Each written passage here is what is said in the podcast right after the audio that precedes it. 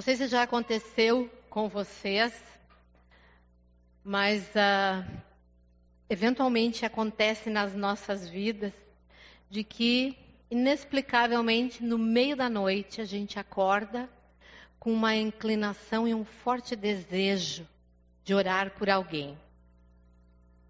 Isso é o Espírito Santo. Porque ele sabe de coisas que eu não sei. Muitas vezes também, já talvez provavelmente tenha acontecido com você, já aconteceu comigo, de acordar de manhã e entre centenas e centenas de sonhos que a gente tem ao longo da vida, de repente a gente acorda de um sonho e a gente tem convicção profunda de que Deus falou conosco através daquele sonho. Isso é obra do Espírito Santo, usando às vezes sonhos para deixar um recado, uma advertência, alguma coisa para as nossas vidas. Quantas vezes você já talvez no YouTube, né, foi ouvir uma pregação, uma mensagem e apesar de ter um conhecimento não tão profundo teológico das escrituras, você vai ouvindo e alguma coisa vai incomodando no teu coração, porque alguma coisa que está sendo ensinado ali não bate. É o Espírito Santo, porque o Espírito Santo é aquele que nos guia a toda a verdade. Quando uma mentira ou um engano é exposto, diante de nós, se somos aqueles que buscam conhecer a verdade. O Espírito Santo vai nos incomodar com isso. Quantas vezes a gente está diante de uma tentação e de repente a gente tem o escape e não cai no pecado? É obra do Espírito Santo nos livrando naquele momento. Então, o Espírito Santo é algo, eu diria assim, extraordinário, incompreensível, incrível. Pensar, mesmo que eu não consiga explicar, que Deus, o próprio Deus, na pessoa do Espírito Santo, habita em mim. Que privilégio. Que privilégio. Pare e pensa. Que privilégio. Né? No entanto, o Espírito Santo só vai habitar no coração daquele que entendeu a obra de Jesus, que arrependido foi aos pés da cruz, reconhecendo o seu pecado, convidando Jesus a ser o Senhor e Salvador da sua vida. E a Bíblia deixa claro que nesse momento nós passamos a ser habitação do Espírito Santo. E a gente está estudando a carta de Romanos. E como a gente já viu lá na introdução que eu tive o privilégio de fazer, é uma carta teológica, é uma carta, às vezes, com algumas coisas difíceis, mas o que eu tenho achado mais maravilhoso, não sei se tem sido essa a experiência de vocês, mas tem me encantado ouvir cada semana a mensagem do livro de Romanos e ver, observar uma coisa que nunca tinha chamado a minha atenção. Já ensinei Romanos na meta várias vezes.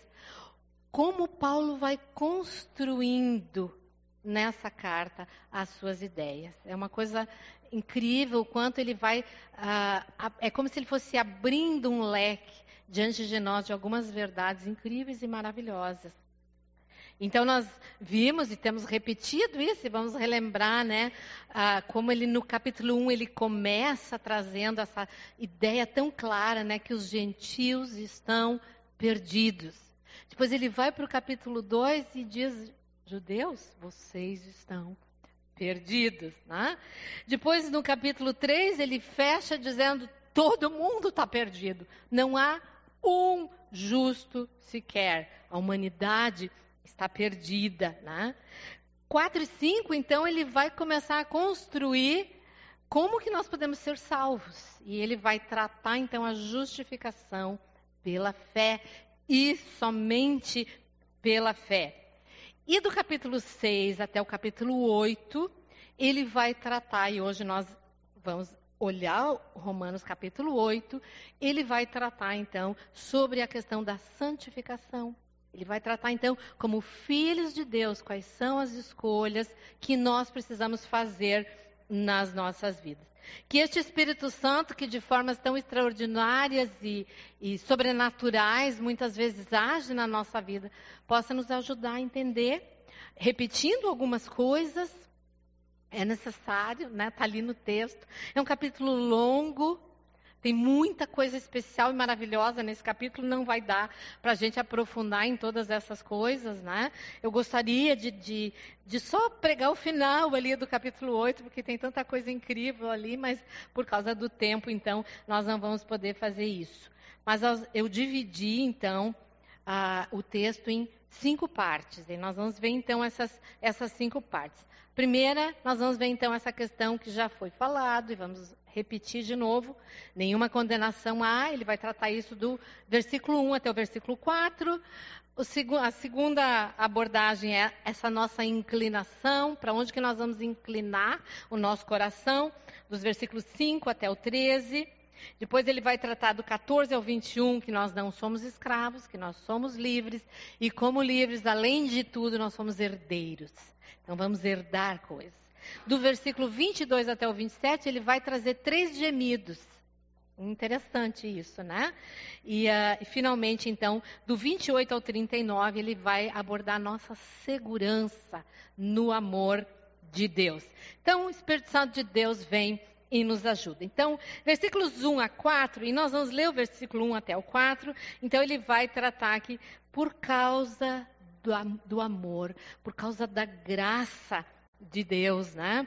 Através do Espírito Santo, nós somos livres. E vamos ver então. Portanto, agora já não há condenação para os que estão em Cristo Jesus.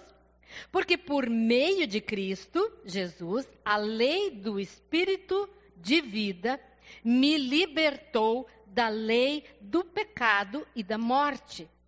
Porque aquilo que a lei fora incapaz de fazer, por estar enfraquecida pela carne, Deus o fez, enviando seu próprio filho à semelhança do homem pecador, como oferta pelo pecado. E assim condenou o pecado na carne, a fim de que as justas exigências da lei fossem plenamente satisfeitas em nós, que não vivemos segundo a carne, mas segundo o Espírito. Então ele começa o capítulo 8 fazendo essa declaração: não há condenação. Acabou. Não há condenação nenhuma para aquele que está em Cristo Jesus. Ou seja, Jesus desfez todo e qualquer julgamento que pudesse cair sobre a nossa vida. Porque, na verdade, que o que nós já vimos, estamos assim carecas de saber, ele assumiu tudo isso sobre ele. Quando a gente pensa nessa questão de condenação, nós precisamos entender que até recebermos Cristo Jesus, Deus é o nosso juiz. A partir de Cristo Jesus, ele passa a ser o nosso Pai porque não há mais condenação. Nenhuma condenação mais pesa sobre nós. Nós conhecemos tão bem, né? João 3,16. Espero que todos nós que somos salvos em Cristo Jesus sabemos esse versículo de cor, mas nem todo mundo sabe de cor o 18, né? E o 18 é tão importante quanto o 16, porque ele vai dizer que não há condenação nenhuma. Para quem? Para quem crê nele. Não há condenação. E aí o versículo de, de João vai dizer: Mas quem não crê nele já está condenado por não crer no único Filho de Deus. Por isso que eu disse que sem Cristo Jesus, Deus é um juiz. Ele é aquele que vai aplicar a lei e que vai condenar. Então, a oferta de Jesus pelo pecado, o texto esse que eu acabei de ler vai dizer anulou completamente a lei do pecado. Duas coisas assim para nós entendermos dessa questão, são coisas que já foram faladas aí nos uh, capítulos anteriores que a gente estudou. A gente viu, por exemplo, lá em Romanos 6, 23, que o salário do pecado é a morte. Não há mais morte. Né? Vamos morrer fisicamente? Provavelmente todos nós. Talvez não, né? Apesar de que o arrebatamento é um tipo de morte, né? Para esse mundo aqui. Então, todos nós, de alguma forma, né? Ah, vamos passar pela morte. Mas a morte não tem mais poder sobre a nossa vida, porque assim como Jesus morreu pelos nossos pecados, Jesus venceu a morte ressuscitando. Então, na medida em que nós somos perdoados dos pecados, nós também temos essa nova vida e nós vamos ressuscitar como ele ressuscitou. Mas o que eu gosto é o que está escrito lá em Colossenses 2, né? Quando vai falar, e é isso que nós precisamos entender sobre essa questão de que Jesus anulou completamente a lei. Ele fez isso cumprindo 100% a lei, né? Mas o que Paulo vai declarar lá na carta aos Colossenses, ele vai dizer que nós tínhamos um escrito de dívida. Esse escrito de dívida era a lei. E esse escrito de dívida era contra nós. Né? Era a lei que estava ali dizendo para nós, ó, morreu. O salário do pecado é a morte. Então, isso era um escrito de dívida contra nós. Jesus pegou esse escrito de dívida e diz que ele cravou. Algumas versões usam essa expressão, né? Que ele cravou na cruz. E agora, esse escrito de dívida não nos condena mais. Né? Então, não há condenação. A, a, na na paráfrase da Bíblia, a mensagem, né, é uma Bíblia que é uma paráfrase dos textos, ah, sobre isso vai dizer assim: Jesus entrou na confusão da humanidade que vive em conflito, para consertar as coisas de uma vez para sempre. Esse é o resumo dos versículos 1 a 4. Jesus entrou na humanidade, ele se fez homem, é o que o texto tá, vai dizer para nós, esses versículos, né? E consertou o nosso problema de uma vez para sempre. Agora ele vai dizer que a lei não podia fazer isso, né? Por que, que a lei não podia fazer? Por causa da natureza do pecado. Porque uma das coisas que, que ele vai dizer, por exemplo, no versículo 3, a lei foi incapaz de fazer por estar enfraquecida pela carne. O que, que significa isso? E o Roger explicou isso muito bem na mensagem passada. Porque nós precisamos cumprir a lei 100%. Nós precisamos ser perfeitos. Por causa da carne, do pecado em nós, isso não é possível. Alguém pode, consegue cumprir 100% a lei? Não. Então, o que acontece é que o pecado enfraqueceu esse poder da lei. Nenhum de nós tem o poder para cumprir a lei 100%. Então ela foi enfraquecida porque a lei exige perfeição. E nós não somos não somos perfeitos e nem temos condições, né? Então, o que, que a lei, para o que a lei serve, de novo, foi bem explicado na mensagem passada, mas quero destacar, a lei serve, entre outras coisas, para apontar o pecado. Essa é a função da lei nas nossas vidas hoje. Então, não sendo condenados, então tem um novo caminho para nós. Uma nova vida esperando por nós, né? É, eu, eu fico imaginando assim, um campo aberto, espaçoso. Esse é o chamado para viver sem condenação, sem o peso da condenação sobre nós, né? Uma vida livre, né? Uh, onde eu posso me mover, onde eu tenho espaço para me. Essa é a sensação que isso dá, pelo menos para mim, né? Entretanto, um parênteses aqui. O pecado, quando cometido por nós como filhos de Deus salvos, não vamos ser condenados. E nós vamos em arrependimento, somos perdoados, mas as consequências do pecado permanece. Então, o pecado sempre é destruidor, mesmo na vida dos filhos de Deus. Então, só como um parênteses, né? Então, o fato de ter uma vida livre, espaçosa, um campo aberto, não significa que eu posso fazer qualquer coisa. O pecado sempre é danoso na nossa vida. E ele sempre traz consequências sobre a nossa vida. Então, fecha parênteses. Segundo, segundo ponto, então, ele vai abordar dos versículos 5 até o 13. E, e, ele vai tratar então sobre a nossa inclinação. Então, como filhos de Deus, e lembra que ele está tratando da santificação, sobre o nosso procedimento como filhos de Deus. Como filhos de Deus, nós podemos, no dia a dia da nossa vida, nos inclinar para um lado ou nos inclinar para outro. E é sobre isso que ele vai tratar nos versículos 5 até o 13. No versículo 5, ele vai começar uh, dizendo: Quem vive segundo a carne tem a mente voltada para o que a carne deseja. Nas versões uh, mais antigas, o termo que é usado ali, em vez de vive, é aquele que cogita das coisas da carne. Então, cogitar é eu encher a minha mente, é o pensar nessas coisas. Tá? Isso tem a ver com uh, aquilo que eu penso insistentemente a respeito de algo. Porque sempre, né?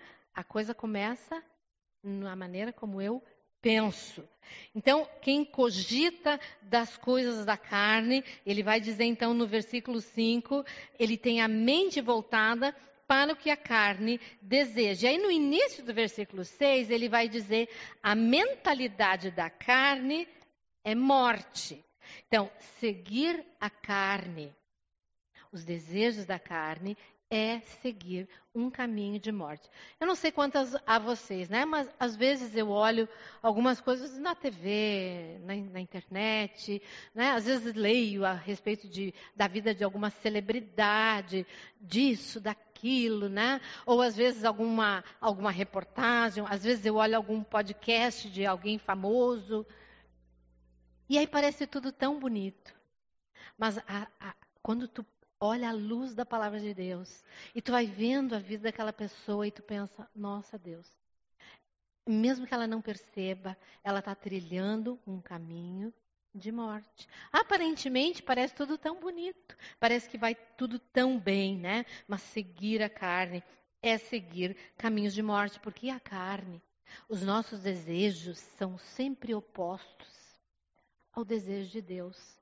A nossa natureza, por natureza, nós somos rebeldes. Né? Nós não cogitamos das coisas de Deus. Nós gostamos de ser autossuficientes.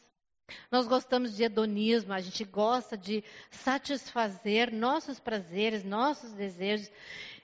E alguns de nós que já têm andado com Jesus 20 anos, 30 anos, 40 anos, 50 anos, talvez não tenham uma inclinação para coisas tão assim visíveis mas eu observo, por exemplo, na minha vida, o quanto o meu coração tende a se inclinar para ter razão nas coisas, para ter direitos em determinadas coisas, né? Então tudo isso é caminho de morte, é buscar a minha própria vontade ao invés de, da vontade de Deus. Depois ele continua dizendo no início do versículo 7, a mentalidade da carne é inimiga de Deus. Então, aquilo que eu já mencionei, tudo aquilo que é contrário à vontade de Deus é obra da carne. A obra da carne é inimiga de Deus. E, e eu fico pensando, isso é muito sério, né? É, se deixar conduzir pela lei do pecado, se deixar conduzir por aquilo que eu desejo, por aquilo que eu quero, por aquilo que eu gosto. E é muito difícil, é difícil para cada um de nós. E nós precisamos identificar na nossa vida quais são as principais inclinações. Alguns de nós, por causa às vezes da nossa história, por várias razões, tem uma, uma inclinação para a imoralidade. Não faz de ti alguém pior do que aquele que não tem. Mas quando eu identifico a minha inclinação, é aí que eu vou trabalhar. Alguns de nós têm uma inclinação ah, para o egoísmo. Todos nós somos egoístas, mas alguns de nós têm uma coisa muito forte. Isso tem a ver muitas vezes com educação, com várias, várias coisas. Alguns de nós têm ah, inclinações ah, para questões uh, emocionais, né? Alguns de nós são tão sensíveis que alguém fala alguma coisa, ai, ai, ai, ui, ui, ui, eu desmorono, eu quero morrer, porque, né? Alguns de nós têm inclinações a sermos tão racionais e tão duros e olhamos para a dor do outro e falamos: que isso? Levanta, toma tenência. Ah, não temos misericórdia. Então, assim, cada um de nós precisa identificar quais são nossas inclinações na carne, porque todos nós temos. Alguns de nós têm inclinações para vícios. Eu sou alguém que tenho dificuldades, talvez porque eu, eu, sou de rotina, eu gosto de controle de algumas coisas, mas eu tenho dificuldades com vícios. Se eu começar a jogar toda semana, eu quero jogar toda semana. Eu tenho uma inclinação para isso, eu, eu percebo isso na minha vida. Eu facilmente eu me apego a alguma coisa e gosto de ficar nisso e repetir. Então nós precisamos entender as inclinações da nossa carne e aí nós precisamos ah, ver isso. Outro, outra coisa importante aí na, nessa questão da inclinação da nossa carne é que alguns de nós têm feridas emocionais profundas. Essas feridas precisam ser tratadas. Você precisa da ajuda, às vezes de profissionais, às vezes de medicação, às vezes de uma orientação muito clara, porque a gente vai empurrando para debaixo do tapete algumas dessas feridas e não olha para elas, não trata elas, empurra para lá, só que elas vazam. E elas vazam em situações das mais inesperadas.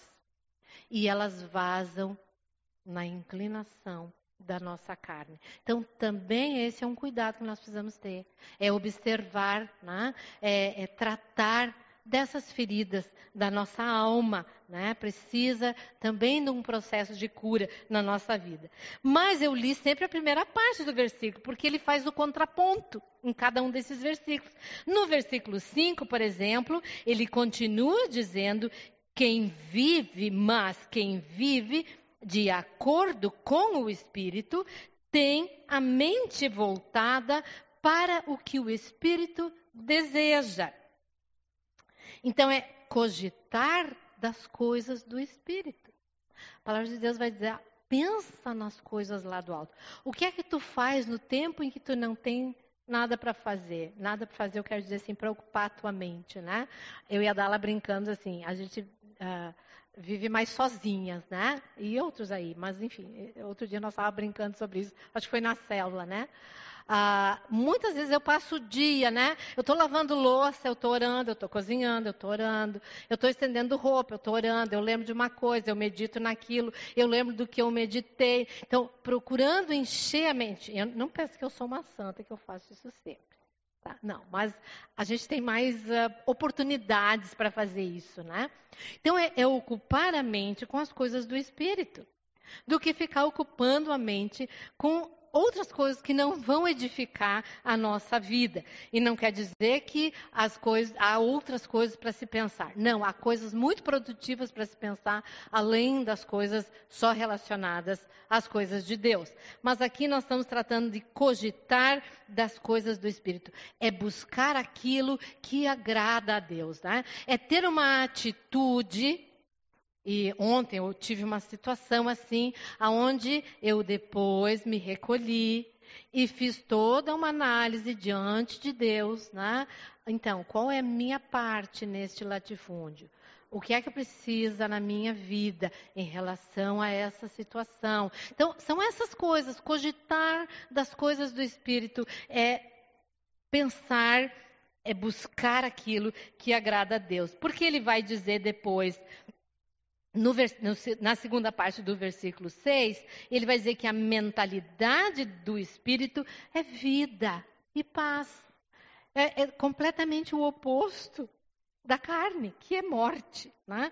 A mentalidade do espírito é vida e paz, é sujeitar-se a Deus, é agradar a Deus com a nossa vida.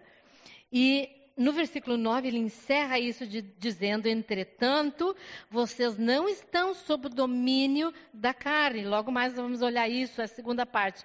Mas do Espírito, se de fato o Espírito de Deus habita em vocês. Então, quem é de Cristo, se o Espírito de Deus habita em nós, essas coisas fazem sentido. Faz sentido para você? Se isso faz sentido para você, é porque o Espírito de Deus habita em você. Então, a vida verdadeira, versículo 12, vai gerar gratidão. Portanto, irmãos, estamos em dívida, não para com a carne, para vivermos sujeitos a ela. Não tenho dívida nenhuma. O meu escrito de dívida foi cravado na cruz. Eu sou livre. E essa é a segunda parte, que ele então passa a tratar a partir do versículo 14. Não somos mais escravos. Também foi muito bem já explicado. Ou seja, eu não sou mais obrigado a, a pecar. Eu tenho uma escolha agora.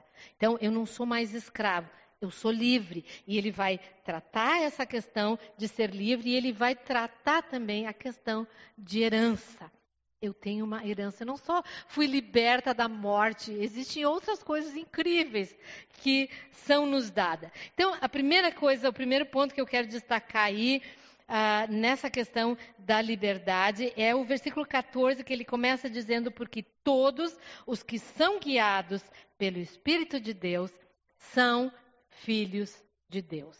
Então pensa o seguinte: nós fomos adotados. Nós nos tornamos filhos. Ah, Martinho Lutero ah, disse o seguinte, né? Ah, Sou teu filho, numa, num escrito dele. Tu és o meu pai, por causa de Cristo. Eu sou amado por causa do amado. É entender isso. Né? Eu sou amado por causa do amado. E quem é esse amado? É Jesus. E por isso ele vai dizer ah, no finalzinho do versículo 15, né? O Espírito que nos torna filhos por adoção, por meio do qual clamamos Abba, Pai. E essa expressão, a maioria de nós sabe, significa uma expressão.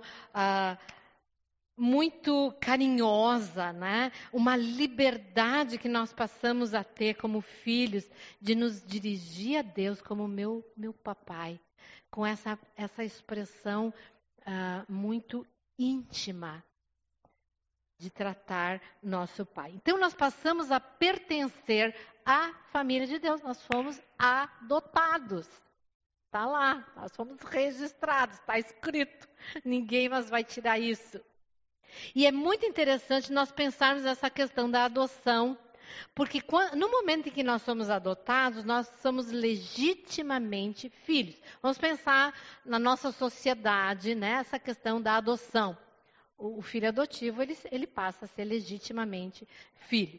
E eu lembrei de um casal bem conhecido meu, que há muitos anos atrás adotaram uma menina.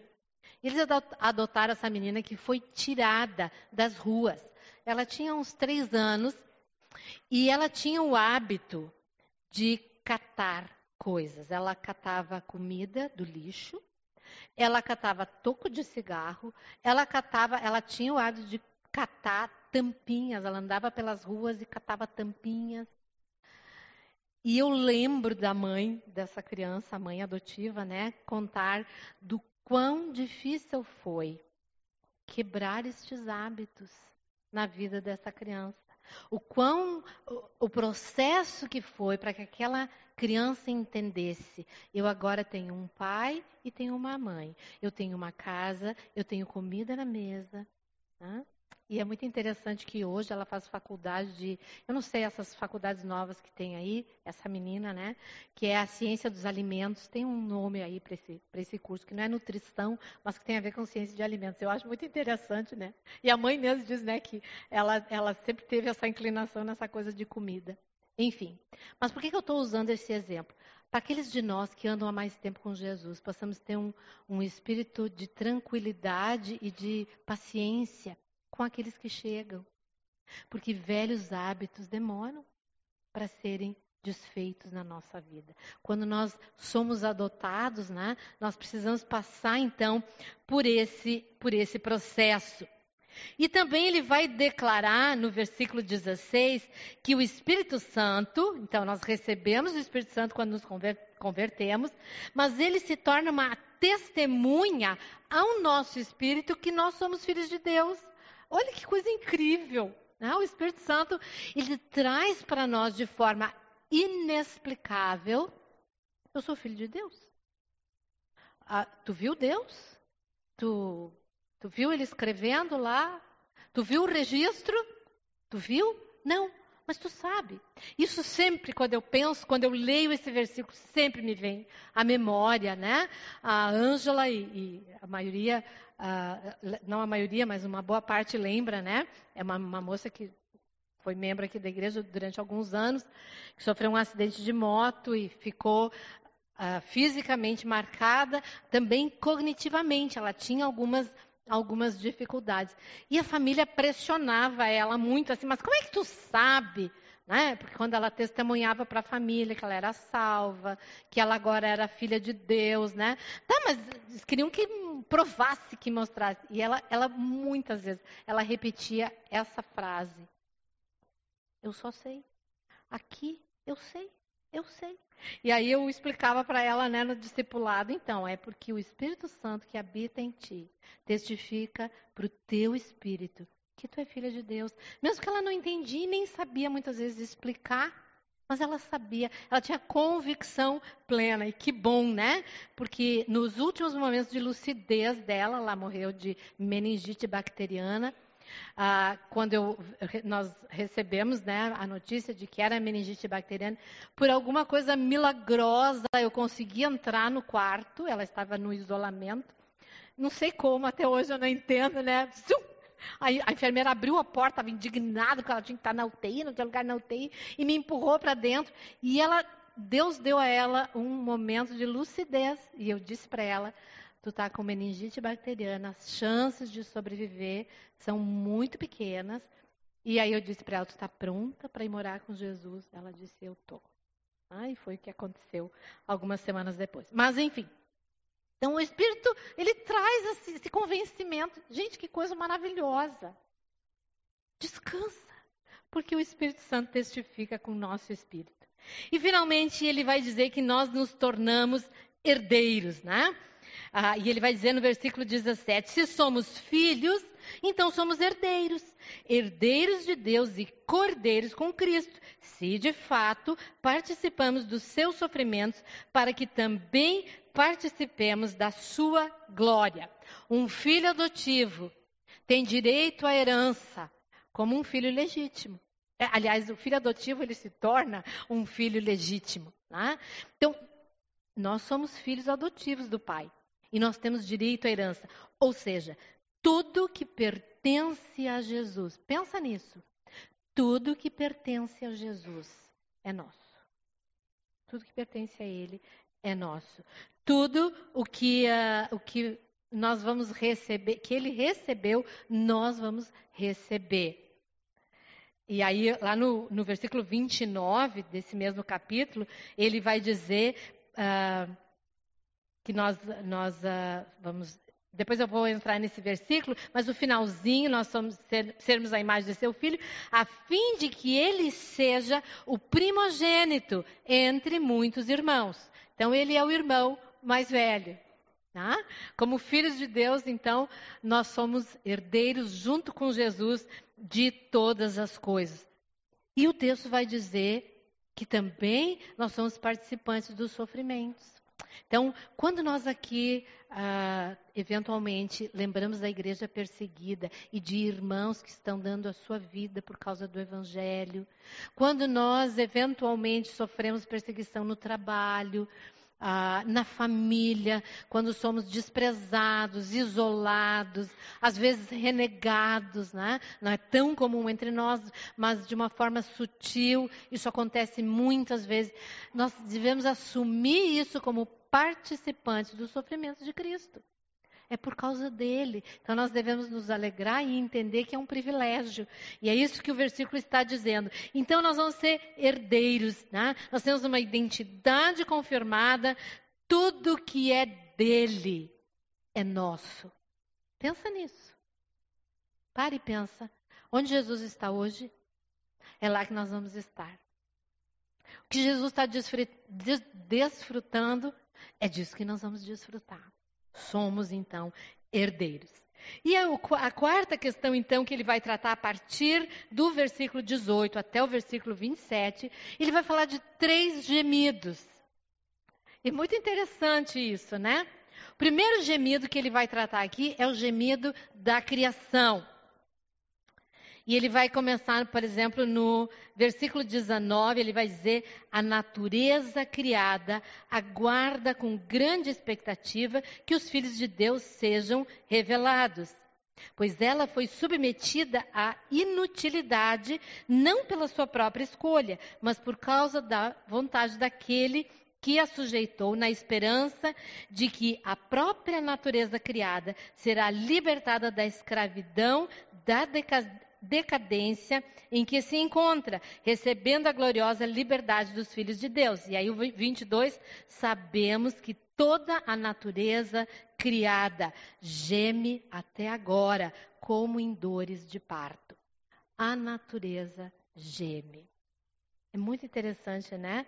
A queda lá em Adão e Eva não só nos afetou, ela afetou toda a natureza. Uma das primeiras coisas que o texto de Gênesis vai dizer para nós é que a terra passaria a produzir ervas daninhas. Não tinha erva daninha, não precisava capinar. Não tinha essa, né? não precisava ir para a roça tirar as, as ervas daninhas. Hoje, usar todo tipo de veneno aí, né? Mas a natureza geme toda vez que tu ouve sobre terremoto, toda vez que as tempestades horrorosas nos afetam, toda vez que incêndios desastrosos acontecem e todas essas essas uh, coisas descontroladas da natureza, vulcões, é a natureza gemendo. E eu acabei de ler que ela, ela aguarda a revelação dos filhos, para que também a natureza seja liberta dessa decadência. Então a natureza foi afetada também pela queda. E muitas das coisas hoje que a natureza sofre têm a ver também com a ação do homem pecador. É? Muitas das coisas são ah, resultado da nossa ação. O segundo gemido é o gemido daqueles que sofrem e ele vai dizer no versículo 23: E não só isso, mas nós mesmos, que temos os primeiros frutos do Espírito, gememos interiormente, esperando ansiosamente nossa adoção como filhos. Na verdade, aqui na redenção ah, do nosso corpo, no momento em que nós vamos ser salvos. Então, aqui ele vai tratar do nosso gemido, o gemido dos que sofrem por causa do mundo quebrado. Todos nós temos nossa dose de sofrimento na nossa vida. Aqueles de nós que já viveram mais tempo, é muito interessante nós olhar para trás, olharmos para trás, e mesmo quem é mais jovem já é capaz de discernir e perceber isso, que a nossa vida é feita de dor e de alegria, de preocupações de dificuldades e de livramentos. É muito a, a, por causa do pecado, por causa do pecado do meu pecado, por causa do pecado do outro, né? Nós gememos, nós sofremos aflições, nós temos uma vida espaçosa, com certeza, mas nós não podemos ignorar a realidade que nós vivemos do pecado à nossa volta e do nosso próprio pecado. Eu não sei quantas a vocês, mas eu já gemi algumas vezes nessa minha vida diante de Deus. Algumas vezes dizendo: Ai, Deus, eu queria que tu pudesse arrancar de mim. Eu queria já estar no céu, não precisar mais lutar contra isso, contra aquilo na minha vida. Gemendo por causa das nossas próprias aflições, na luta contra o pecado. Nós gememos por causa de enfermidades crônicas. Quantos de nós sofremos e sofremos e passamos, às vezes, uma vida sofrendo por causa de enfermidades crônicas, né? E nós sofremos, eu espero que nós também soframos por causa do que acontece ao nosso redor. E, e, o temor, muitas vezes, que nos envolve, aqueles que têm filhos, né, pensar nossos filhos vão ser perseverantes no Senhor, né? É uma garantia que nós não temos. Então nós gememos e gememos diante de Deus. E o terceiro gemido é o gemido do Espírito Santo. Ele também geme. Versículos 26 e 27 vai dizer da mesma forma: o Espírito nos ajuda em nossa fraqueza, pois não sabemos como orar, mas o próprio Espírito intercede por nós com gemidos inexprimíveis.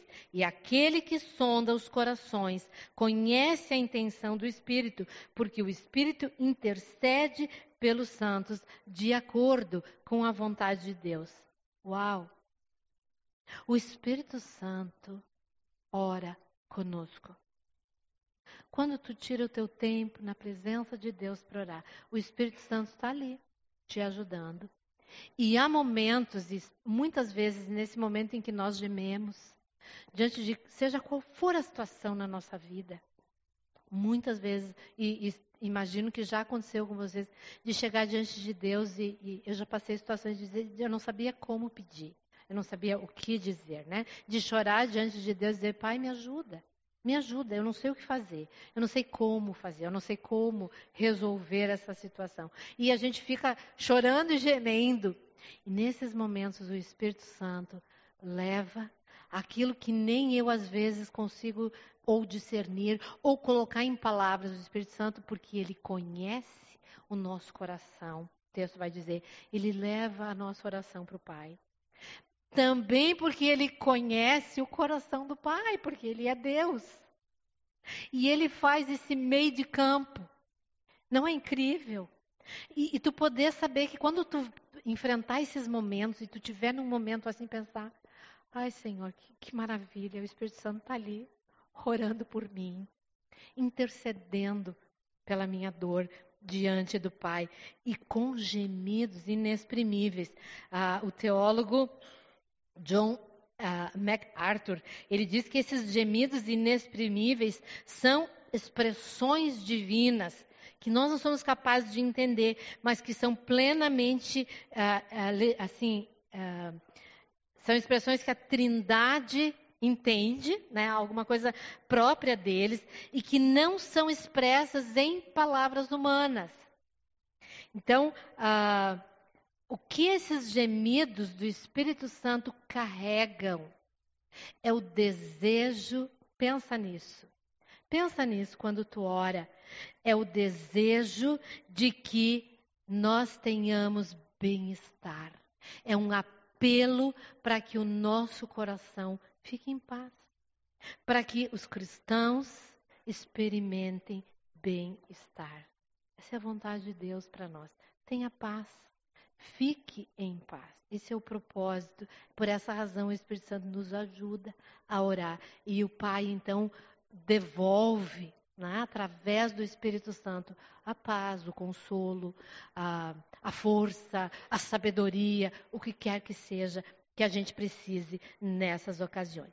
E o último ponto, e para mim, esse é o suprassumo do livro de Romanos, a partir do versículo 28, para mim é um poema. Para mim é, é, são verdades que eu gostaria de ter usado esse tempo para só nós trabalharmos nesses versículos. Mas, como eu disse, por causa do tempo, não vai dar. E, e, eu dei o título de A Segurança que nós podemos ter no amor de Deus. No nosso, no nosso, na nossa divisão aí na nossa Bíblia, nós vamos ter o título Mais que Vencedores que é verdade, né? e que é verdade. Mas ele vai começar então dizendo no versículo 28: Sabemos, sabemos que Deus age em todas as coisas para o bem daqueles que o amam. Agora, pensa comigo. Sabe, se eu pudesse colocar isso em outras palavras, eu diria: na vida do cristão pode ter total ausência de ansiedade. E eu não estou aqui falando de ansiedade como doença. Eu estou falando daquela ansiedade que o Enzo falou assim: ai, será que eu vou ter dinheiro para pagar minhas contas? Ai, será que eu vou ter onde morar mês que vem? Será que? Será que? Ah, esse tipo de ansiedade. A segurança do amor de Deus é de que eu não preciso ter na minha vida qualquer ansiedade. Porque o versículo vai dizer todas as coisas, Deus vai usar todas as circunstâncias da nossa vida, as dificuldades, as aflições, as doenças, as perdas, as lutas, os desafios de desentendimentos no lar, na igreja, no trabalho. Diz que Deus vai agir através dessas circunstâncias. Para o quê? O que o texto está dizendo? para o meu bem. Aquilo vai, de alguma forma, a versão mais antiga diz que ele vai transformar aquilo para o meu bem. Então, quando eu estou atravessando pra, pra aquela, por aquela situação, eu olhar para aquela situação, mesmo que eu não entenda, né? mesmo que há um monte de ponto de interrogação na minha mente, dizer, Pai, obrigado porque eu posso descansar. De alguma forma, Tu vai usar essa circunstância, tu vai usar essa situação para o meu bem.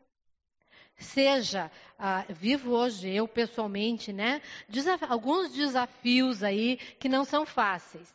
E aí, quantas vezes? Né, quando eu estou assim. Porra!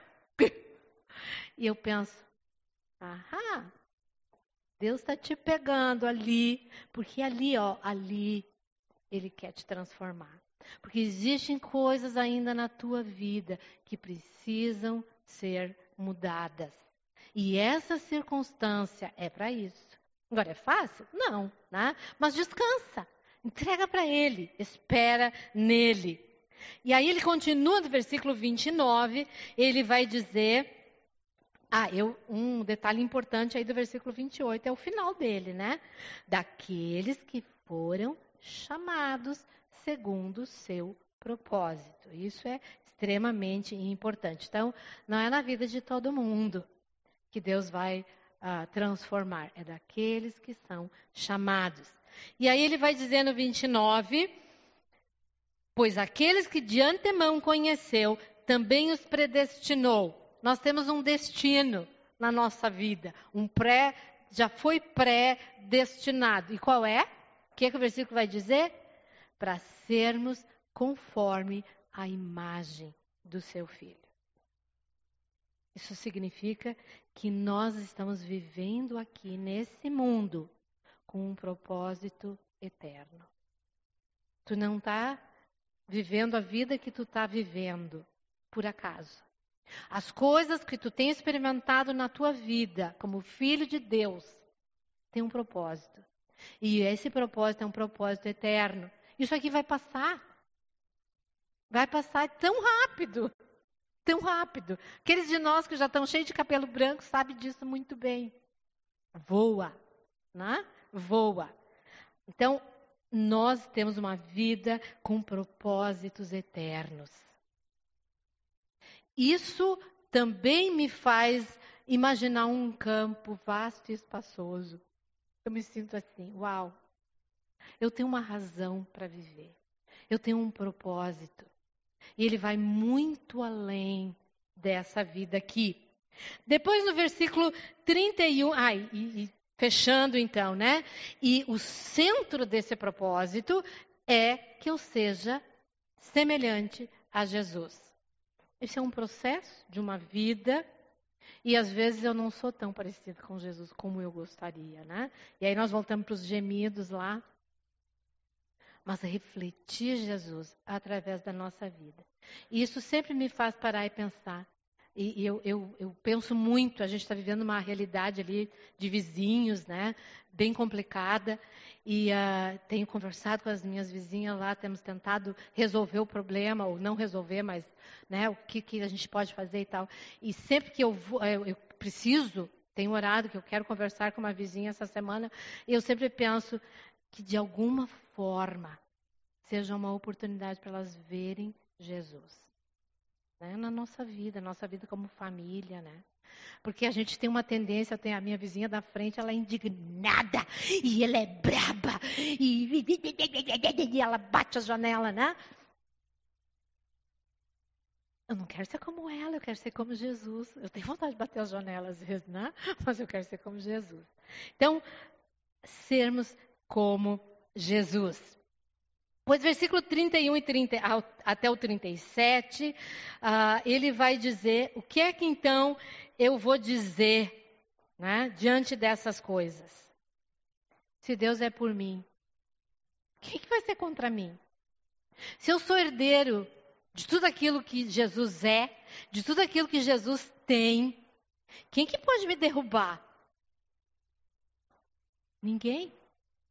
Ninguém essa coisa de se sentir completamente seguro. E uma coisa interessante sobre isso é nós entendermos que nós não precisamos ter medo de derrotas. No entanto, né, uh, derrotas fazem parte da nossa vida aqui. Mas se eu vivo para um propósito eterno, se eu entendo que todas as coisas cooperam ou todas as coisas Deus vai usar para o meu bem, se eu sofrer algum tipo de derrota, Deus tem um propósito naquilo. Então eu não preciso temer, né? Não preciso temer a derrota. Mas também eu posso entender muito claramente que o adversário não pode mais me vencer. É por isso que ele vem construindo essa coisa de que eu não sou mais escravo, né? essa questão do pecado. É por isso que, como a Nicole falou hoje, né? Ah, o diabo faz? Faz. Ele está aqui, né? Mas não posso botar a culpa nele. Eu tenho uma escolha agora. Eu, eu fiz uma burrada, eu fiz uma escolha errada, eu fiz. Vai lá, vamos lá, vamos consertar, vamos aprender e vamos continuar. Mas ele não pode mais me derrotar, né? Ele pode, ele e ele realmente faz, né? Mas ele não tem mais poder sobre a minha vida. O pecado não me domina mais e eu não posso mais ser acusada. O diabo não pode mais chegar diante de Deus e dizer: Como assim? Como é que tu ama ela? Olha o que, que ela faz. E Jesus se levanta e o Primeiro João vai dizer que ele é o nosso advogado e vai dizer: Eu morri por ela. Vai, vaza. É exatamente isso. Não tem mais acusação contra nós. Nós não fomos, não somos mais condenados, né? Nada pode nos separar. E aí ele vai, ele vai dizer, e, e, por exemplo, o 33, quem fará alguma acusação contra os escolhidos de Deus? É Deus quem os justifica. Quem os condenará? Foi Cristo Jesus quem morreu. E mais, que ressuscitou, está à direita de Deus e intercede por nós. Quem nos separará do amor de Cristo? E aí ele começa a fazer uma porção ah, de, de ilustrações para isso: tribulação, angústia, perseguição, fome, nudez, perigo, espada. Nada, nada pode me separar do amor de Deus. E quando eu penso nos cristãos, por exemplo, que são queimados, que são ah, enterrados até aqui, melados e comidos pelas formigas, e eu fico pensando, Deus, como? Quando eu leio um texto desse, como eu fecho essas coisas? Bom, eu não, eu não sou ele lá, mas eu tenho certeza que ele lá está experimentando o sobrenatural de Deus. Eu não preciso, eu posso orar, interceder, clamar, mas eu posso ter a certeza, Deus está lá.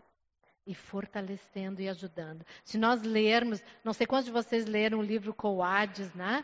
Ah, um, um, livro antigo já sobre a perseguição do, do, do, governo romano contra os cristãos em Roma e a maneira como eles eram ah, mortos, né? E eles cantavam até o último instante das suas vidas, enquanto os corpos estavam iluminando os jardins de Nero.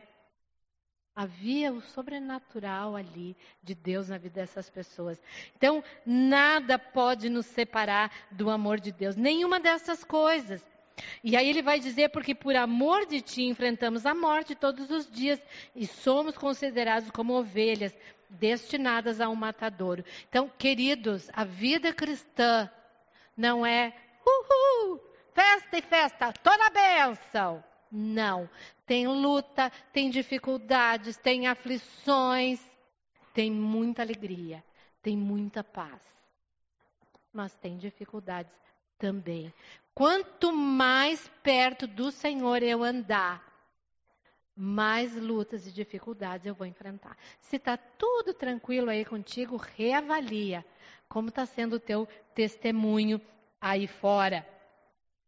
Então, ele vai terminar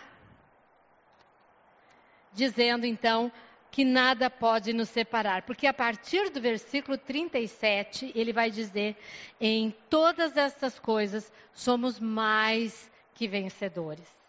Mais que vencedores. Por meio daquele que nos amou. E aí ele volta de novo a trazer algumas coisas.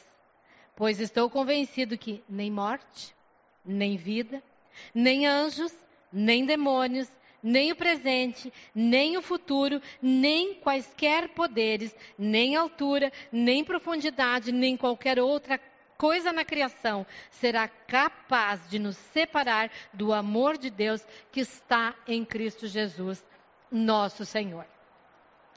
Estar no Espírito é ter essa garantia, é confiar plenamente. Mas deixa eu dizer para vocês, voltando ao primeiro ponto, ao segundo ponto lá da nossa inclinação. Se eu não inclino o meu coração, a minha mente, a minha vontade para as coisas do espírito, essa palavra não aquece o nosso coração. Essas verdades, elas são parece assim longe, longe de nós. Eu preciso tomar atitudes para que eu experimente isso na minha vida de tal forma que eu brilhe em qualquer situação, em qualquer circunstância da minha vida, de tal forma que a imagem de Jesus é refletida através da minha vida.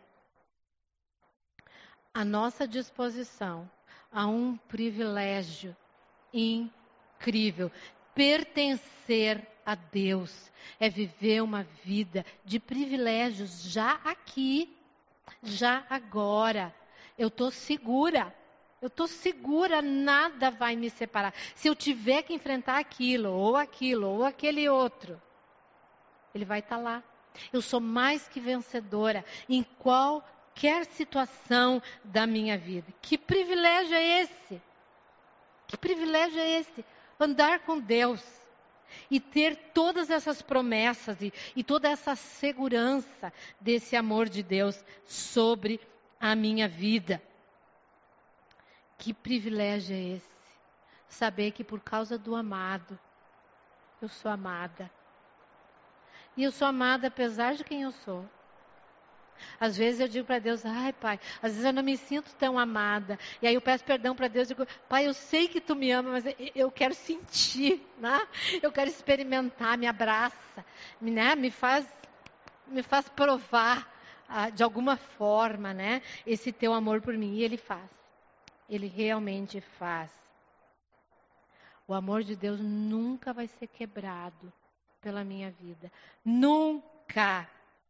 Que privilégio é esse ser chamado a viver uma vida de aventura? Andar com Deus é levantar de manhã e não saber o que nos aguarda, mas saber que Ele é conosco. E é poder levantar de manhã e dizer: Ok, Pai, o que temos para hoje? e saber que Ele vai comigo em qualquer situação e saber o que quer que seja que eu tenha que enfrentar nesse dia. Ele vai transformar, Ele vai usar aquela situação para a minha vida. E saber, como eu falei lá no início, que quando eu ando no Espírito, quando eu tenho uma intimidade com o Espírito Santo, eu também vou experimentar coisas sobrenaturais. Ele vai se manifestar na minha vida de diversas formas, de maneira sobrenatural. Se eu não tenho a percepção, se eu não tenho ouvido o seu sobrenatural, se eu não tenho percebido a sua ação, talvez eu estou andando mais na carne do que no espírito. Talvez eu preciso inclinar mais o meu coração para as coisas do espírito. Então, que isso seja uma lição para a nossa vida ao mesmo tempo que é um desafio, é ao mesmo tempo uh, um privilégio imenso andar com Deus.